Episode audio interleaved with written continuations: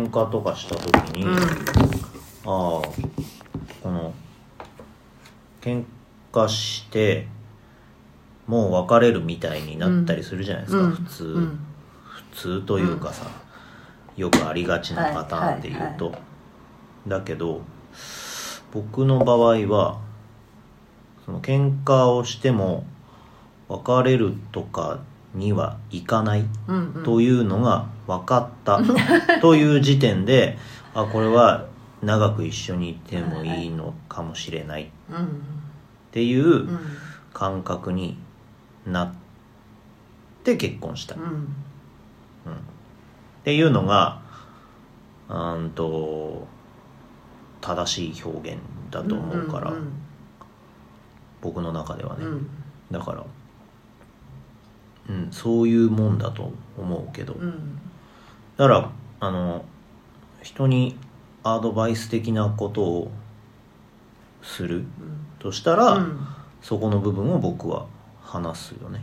うん。その長く一緒にいるってことになった時に、自分が変わらないでいられるはいはいはいはいはい。の方がいいぞというような話は、まあ当然するよね、うん。だって疲れちゃうもんね、うん。結局はだから自分自身として、まあ、自由をか担保できるっていうかうん。自由でいられるっていうか束縛されないっていうのは変だけど、うん。自分のままでいられるってことでしょ？大事なのは。そう。人間関係において、うん。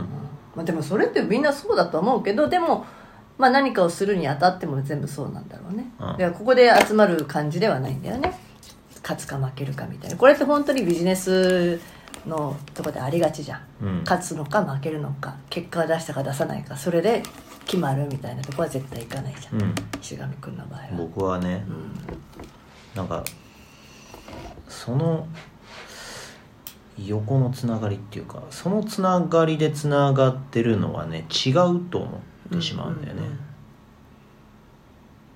だから違うんじゃねうんうん普通に感じてしまうから。だけどまあ一定数いるじゃん。ここって本当少ないと思うよ。このうん。指令を出す方だからさ。い要は指令出すって一番上じゃないですか。結果出してか勝って指令出す。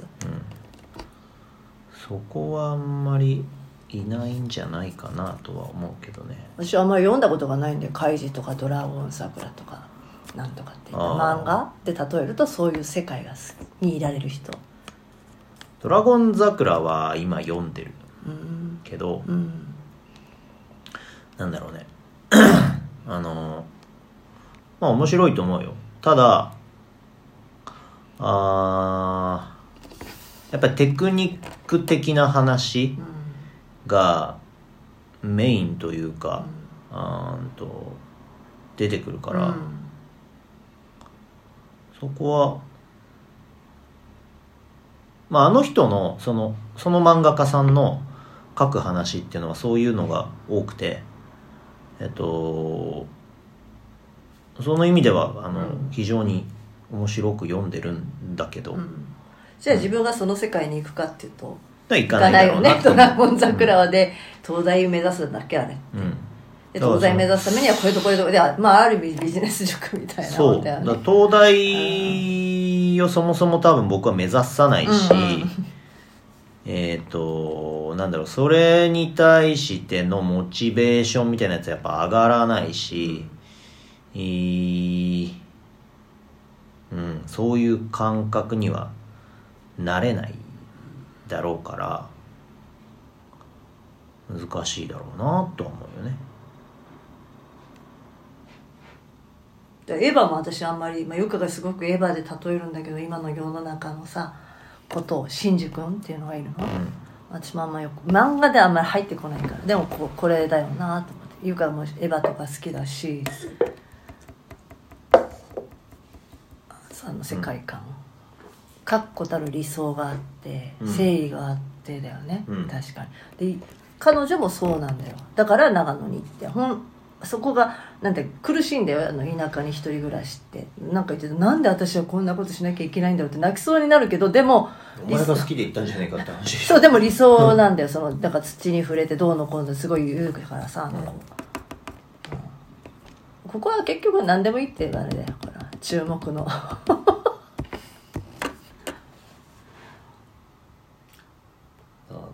らね、僕はそのゾーンでしょうね。うんうんうん。だけどひろゆきほどすごくそこまでね行っちゃってはいないけどか彼はさ彼はまた突飛じゃないですか。うん。そのいろんな気質の部分を含めてさもうじっとしていられないからそれそれこそ旅をするんだしさ。うん。僕は同じ場所で繰り返したいですから。うん。でもすごく法法則大事にするじゃない人間の法則ってでしょ？人間の原理原則じゃない。うん。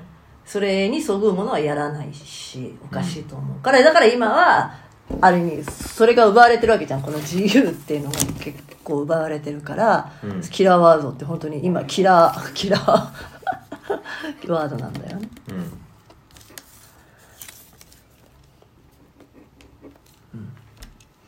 こっち側はそれだとしてもそれをチャンスに変えて勝つんだみたいなふうにやる人たちだよね、ピンチがチャンスみたいにして考えてああそれでもどんどんそっちに行く人だよ。そのなんだろうなこうスポーツしてた身で言うのもあれなんだけど、うん。勝負っていうのが向いてないと思う。あはいはいはい。だからなんだろうなこう。だだから個人競技とかには向いてなかったんだと思うし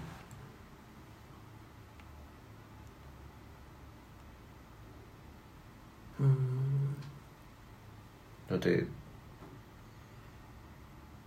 全全責任が僕にあるわけじゃん？個人競技っていうのは、だけどある意味でえっ、と団体競技っていうのはその全てが僕の肩にはかかってないわけじゃないですか、そうなってくるとあーまあ僕じゃなくてもいいと言うとあれですけどわけですよねでここってすごい分かりにくいゾーンだって言ってたじゃん。うん。ここのゾーンの人。岡田今の岡田さんの話で言うとさ、そのろくでなし部分としては分かりづらいって。うんうん。自由を追い求めて追求するんじゃないんだっていうこの感覚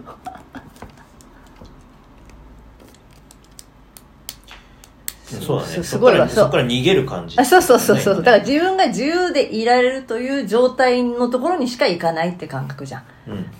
自由自由をなんか革命を起こして自由を奪い取るっていう感じじゃないじゃない。うん。すごいすごいねこの岡田さんの分析すごいなと。外交と内交と具体と抽象で言うとすごい具体的じゃないですか話すことはい。私すごい抽象的じゃないですか,、はい。なんか抽象的というか何を言ってるか分かんないぐらいの抽象的な概念で話すんだ私って。はい。だからこっち私はそういうのちょっと苦手なんで。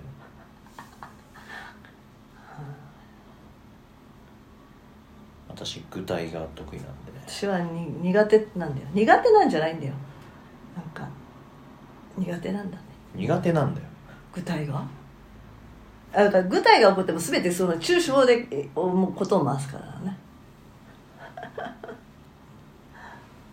でも今の仕事では役立ってるよ。概念で話せる人がいないって。一個一個でこれがこうだとかこれがこうだとかそうじゃなくてこういうことがあってね。これだからこういうことなんだよみたいに言えるじゃない。これがそう子供のとっての最善の利益だよって言えちゃうっていうかさ。でも私はチームスポーツがダメな理由は個人競技が強いからではないよ。それこそ力のばらつきがあるのが自分としては耐えらんない。いやだから自分が注目されたいからでしょ？何それ？違う違う。でキャプテンにはなるよ。それは注目されたいから。だけどばらつきがあるのは嫌なんだよ意味がわから。みんな自分と同じぐらいにできていないと嫌なんだっていう感じ。だから意味がわからないだってそんなのありえないじえゃん。ありえないじゃん。ありえない。この世の中において。みんなが同じ力量であるなんてのはありえないじゃん個性があるからいい個性とかじゃなくて同じちょっとそこに似てる。どどでやればできるはずだみたいなどっかにあるから。誰が？持って生まれたものにはしょうがないと思うけど、うん。努力でなんとか